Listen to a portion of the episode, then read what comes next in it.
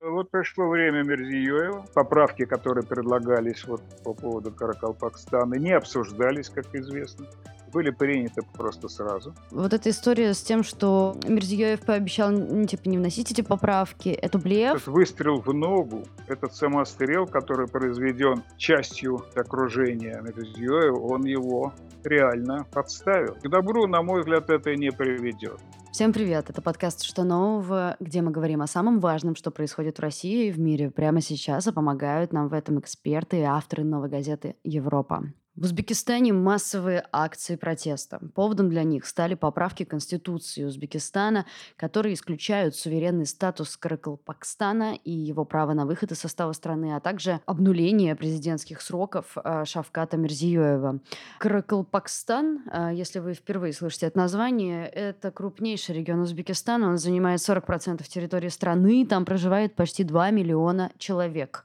Э, власти Каракалпакстана назвали причиной протестов неправильное толкование реформ, проводимых в республике, и сообщили о попытке захвата госорганов. В ходе тысячных протестов против поправок в Конституцию в городе Нукус, столице Каракалпакстана, погибли 18 человек. Еще 243 человека получили ранения. А, за несколько дней демонстраций были задержаны 516 человек. Что происходит в Узбекистане сейчас, обсудим с политологом, экспертом по Центральной Азии Аркадием Дубновым. Аркадий, здравствуйте. День добрый. Скажите, почему именно Каракалпакстан? Что так боятся власти Узбекистана в случае, если этот регион захочет автономности? Ну, там просто нет другого региона, который занимал бы столь особый статус э, в составе Узбекистана.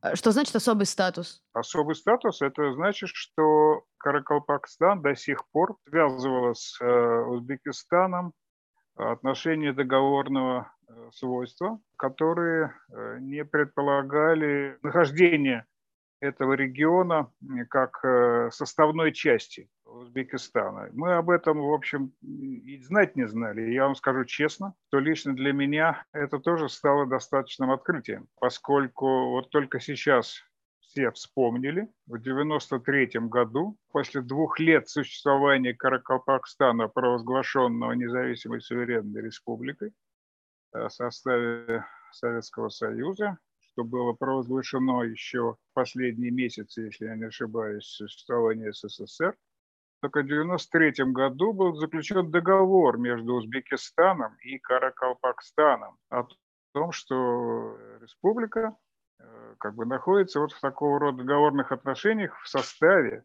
Узбекистана. Я честно э, должен вам сказать, что я не видел этого договора, как и многие, наверное, э, другие. Но 20 лет спустя, когда истек срок этого договора, в, 90, в 2013 году, об этом власти в Ташкенте, тогда при живом еще президенте Исламе Каримовой, а постарались как бы э, сделать вид, что то ли не существует, то ли про него все забыли, продолжали прежнее существование.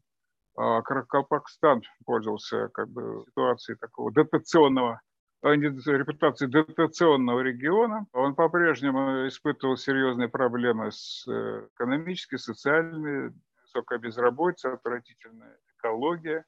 Напоминаю, что это Аральское море, именно находится там, которая фактически исчезает с лица земли понемногу, да, она высыхает. Ну и вот пришло время Мерзиёева, пришло время, когда э, надо было, видимо, каким-то образом э, решать юридически этот статус, и решили, наверное, присовокупить эти изменения к изменениям Конституции среди десятков, десятков других поправок в надежде на то, что, в общем, это все пройдет без внимания и так автоматически, как это бывает странах постсоветского пространства, примется так сказать, населением как дважды 24. Ну вот эти поправки, которые лишали Каракалпакстан даже того скромного статуса региона, который мог изменить свой суверенитет или выйти там посредством референдума проведения, да, и э, исчезалось определение суверенный э, в, новых, э, в новом тексте после поправок. Это стало известно после 25 июня, когда было объявлено э, обсуждение этих поправок. Благодаря журналисту, журналистке прямо скажем, из Каракалпакстана, которая написала текст а у себя в телеграм-канале, нисколько я не, если я не ошибаюсь, в Каракалпакстане. Дальше это разошлось, возникли целые, так сказать, телеграм-каналы, телеграм-платформы, на которых это бурно стало обсуждаться. Возник такой человек по фамилии Давлет Муратов, который стал таким внезапно неформальным, наверное, как бы символом протеста. Человек блогер, журналист, до сих пор никогда о нем ничего не слышал. И к вот э, концу июня, 30 июня, благодаря созданию сказать, этого телеграм-канала и огромному количеству жителей Каракалпакстана, которые узнали об этом, вот возникла ситуация такого очень, очень сухого хвороста да, в этой республике. И когда блогер объявил о проведении 5 июля митинга, где должны были обсуждаться протест против такого рода поправок, началось вот такое, мне сейчас трудно сказать, насколько оно стихийно или нет, но э, люди вышли на, на дороги, ведущие к, э, к столице Нукусу, и пошли маршем, готовясь, видимо, уже предварительно, так сказать, протестовать. Ну вот, а дальше э, достаточно все прошло, начало происходить стихийно, неорганизованно, столкнулось, видимо, не совсем адекватными действиями э, полиции, силовиков, сначала местных, потом ну, Ташкент начал реагировать. То есть э, возник, ну, возможно, это можно назвать таким эксцессом исполнителей, эксцессом, так сказать, тех людей, которые должны были реагировать на эти события. Надо сказать, что э, я, когда это стало известно, по-моему, первый раз это в пятницу было, где-то 1 июля, я первый раз это комментировал, выразил надежду, что реакция будет власти адекватная в Ташкенте, что президент Мирзиёев серьезно отличается в этом смысле от своего предшественника Ислама Каримова, а и он откажется от силовых действий, подавления, как это случилось э, в Андижане в 2005 году. И отчасти так оно и произошло. В результате он объявил публично, что если народ не хочет этих поправок, изменяющих прежде э, текст Конституции, то этого и не будет. И как бы вопрос был снят с повестки дня. Но стихия была возбуждена уличная невоз... невероятная, в первую очередь тем, что не очень понятные действия силовые структуры сказать, произвели в отношении этого лидера Давлет Муратова. Да? А, его захватили силы в своей квартире, увезли в неизвестном направлении, и потом вроде бы вернули, потом снова взяли. И самое страшное, я так понимаю, изучая опыт прежних такого рода стихийных волнений, особенно в Азии – толпа осталась без своего лидера. А это самое плохое, что может случиться. Она становится неуправляемой, она становится легко возбуждаемой, неадекватной. И любой, так сказать, более-менее активный человек в этой толпе, а это, повторяю, происходит в Азии, воспламеняет настроение и начинает сказать, применение силы против тех, кто отвечает силой и так далее. И начинается вот эта ужасная, извините за слово, азиатская рубка. И вот только сегодня нам становятся масштабы произошедшего. Если власти уже назвали количество погибших, 18 человек, около 100 находятся в больницах в тяжелом состоянии, ну и так далее. Цифры вы, по-моему, уже назвали.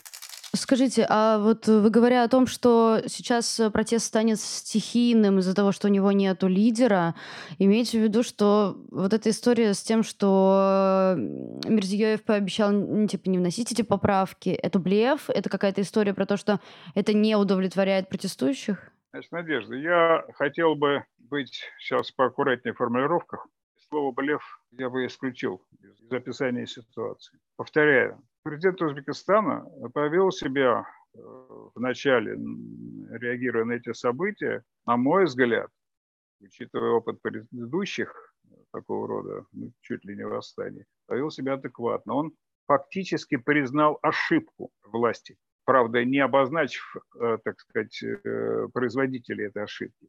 А это те, кто создал ситуацию, благодаря этим поправкам, не изучив настроение в самом Каракалпакстане, а, не обладая социологическими данными относительно ситуации в республике. И он тут же это дезавуировал. Это не что иное, как очень быстрая, на мой взгляд, достаточно адекватная реакция власти. То, на что в других регионах, да и в нашей в России очень редко происходит. Но, повторяю, власть оказалась перед лицом плохо организованной, неведомой конкретным лидером толпы, в отсутствии нормально действующих механизмов коммуникации с людьми, потому что интернет был то, то отключен, то очень локально включался, и возможности дать людям инф, полную информацию о действиях и намерениях власти, очевидно, не было. И вот эта вот очень глухая, я бы сказал, коммуникация, она сыграла очень э, дурную роль. В надежде как раз убрать интернет как средство возбуждения организации масс, в результате эта мера привела к дезорганизации еще больше и отсутствию так сказать, каналов информации между властью и, и людьми. Поэтому я бы отказался считать, что э, Мерзиёев э, обманывал людей. Нет, просто он, к сожалению, благодаря отсутствию хорошо организованной коммуникации, он, как бы сказать, э, он отставал от событий, вынужден был. Он реагировал всегда чуть-чуть на полшага отставая от того, чему он вынужден был противостоять. Хорошо. Как вы видите ближайшее будущее а, протестов? Будет ли достигнута окончательно цель или все довольно быстро утихнет и, в принципе, опасаться уже больше нечего? Здесь трудно давать какие-то прогнозы. Это произошедшее я бы назвал раной.